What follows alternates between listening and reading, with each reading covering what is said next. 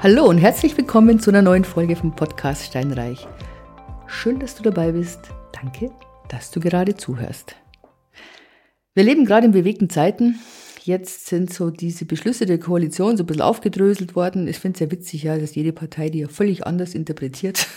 jeder hat natürlich recht, ganz klar. Und jeder hat gewonnen. Letztendlich sind die Verbraucher und die Hauseigentümer die Verlierer. Punkt. Da gibt's auch nichts zuzufügen. Warum? Warum ist es so? Ja, gut, primär hört sich das so an, das ist ja alles aufgeweicht worden. Und wenn man sich es genauer anschaut, dann stellt sich doch die Frage, tatsächlich, ist es wirklich alles so aufgeweicht worden? Eine der großen Kritikpunkte war ja, dass gerade die Rentner schlicht und ergreifend nicht das Geld haben, nicht die Rücklagen haben, keine Kredite bekommen, um eine neue Heizung zu installieren, die 65 Prozent aus äh, erneuerbaren Energien besteht, die ist nun mal teurer als eine herkömmliche Heizung wie Öl oder Gas. So, das wurde jetzt entschärft, indem gesagt wurde, gut, wenn jemand über 80 ist, dann gilt das nicht. Dann darf er weiterhin, wenn er eine bestehende Ölheizung hat, eine neue einbauen, beziehungsweise bei Gas genauso.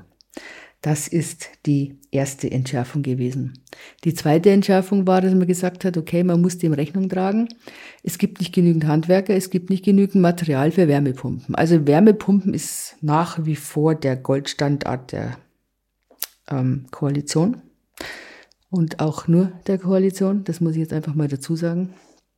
Red mal mit den ganzen Handwerkern, Heizungsbauern, Energieberatern, die sich echt auskennen, die sagen dir was anderes. Aber gut, die Koalition hat beschlossen, dass das der Goldstandard ist, aber gesagt, gut, wenn es nicht geht, aus Gründen, dass man keine Handwerker bekommt, aus welchen Gründen auch immer, dann ist es erlaubt, dass man eine neue Gas- oder Ölheizung einbaut und diese dann nach drei Jahren erst erneuert. So, das war die erste Erleichterung.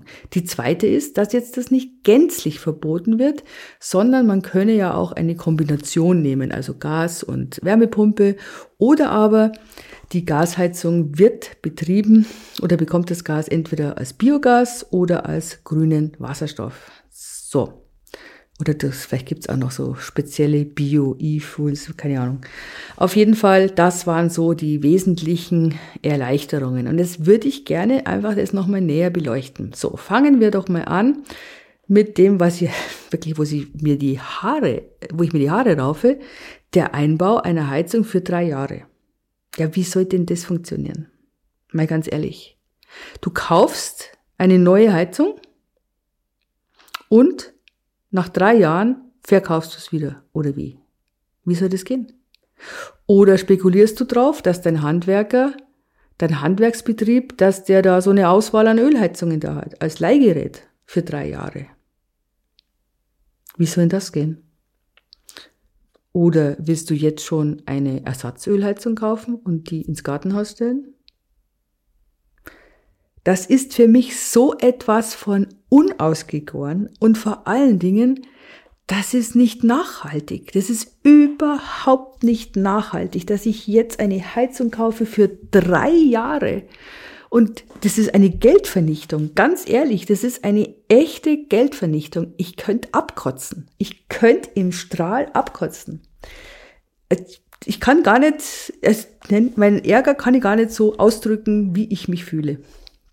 Also das finde ich was ganz, ganz Schlimmes, weil es nicht praktikabel ist. Die sitzen in ihren Elfenbeinturm und machen sich irgendwelche Vorstellungen. Ich meine, ein normaler Handwerksbetrieb, überleg mal, soll der da zehn Heizungen vorrätig haben? Und dann hat er alle verbaut, dann kommst du daher und sagst, ich bräuchte aber auch noch einen. Und sagt er, ja, hm, sorry, aber ich habe jetzt keine mehr. Muss man eine neue kaufen. Das kostet doch auch. Also, was machst du? Du stehst da und schaust um, ganz ehrlich. Unausgegoren gehört ein wirklich ein dicker Strich drüber. Das ist noch nicht gut. Also das ist das Erste. Das Zweite ist dieses, boah, die Heizung kann ja bleiben, aber halt Biogas. Bitte, wie viele Bauernhöfe hast du in deiner Nähe? Ähm, sag mal, du lebst jetzt in der Stadt. Hast du da neben dir so ein Bio, eine Biogasanlage? Ich glaube nein. Außerdem ist es erwiesen, dass der grüne Wasserstoff gar nicht durch das normale Heiz äh, Gasleitungssystem durchgehen kann. Also, das ist nur eine, eine Tünche. Es ist nur eine Schminke und sonst nichts. Es ist nicht praktikabel. So, dann das dritte, das Alter. Also ein 79-Jähriger, der hat natürlich dann die Arschkarte, gell? weil es gilt ja erst ab 80. Ich weiß jetzt nicht genau, wie die jetzt auf 80 kommen, wenn man das, sich das Durchschnittsalter ähm, der Männer anschaut. muss ich jetzt direkt mal googeln. Ja? Das Durchschnittsalter der Männer heute. Das wird jetzt nicht so wahnsinnig ähm, viel sich unterscheiden, nicht, nicht so weit weg sein von 80. Wahrscheinlich ist es irgendwie bei 85, oder? Könnte sein. Also auf jeden Fall so kurz vorm Tod. Und diese Leute sind befreit. Supi. Jetzt musst du dir aber denken, dass viele, gerade auch im letzten Jahr, das noch gemacht haben, dass sie ihre Immobilie den Kindern übertragen haben weil sie gesagt haben, ja, okay, das war auch klug so, keine Frage, weil sich auch das Bewertungssystem geändert hat. Du erinnerst dich, ich habe einen Podcast drüber gemacht. Wenn nicht, hören dir an. Und das muss ich wirklich nochmal ganz kurz hier googeln, sorry. Das ist jetzt, also das ist eine Mehr, kann ich dir nur sagen. Es ist eine Mehr, dass man Multitasking ist. Ich kann nur eines gleichzeitig. Durchschnittsalter. Wow, stell dir vor, ich flipp aus. Das Durchschnittsalter 1921 liegt bei den Männern bei 78,5 Jahren und bei den Frauen bei 83,4 Jahren. Das heißt, du bist tot, wenn du dir eine neue Heizung bestellen darfst. Eine Gasheizung oder Ölheizung. Bist du theoretisch tot. Aber macht ja nichts. Das ist ja der Wille der Bundesregierung.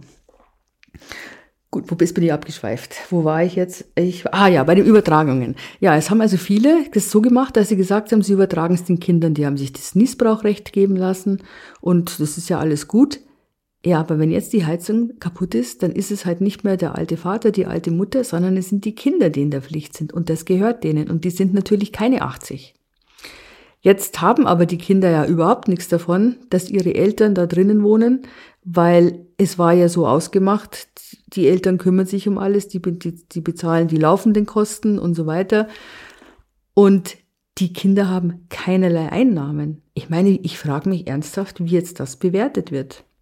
Nach meinem Verständnis muss dann der Eigentümer die ganz normale ähm, also dieses, dieses neue Gesetz erfüllen. Also sprich Heizung mit erneuerbaren Energienanteil von 65 Prozent.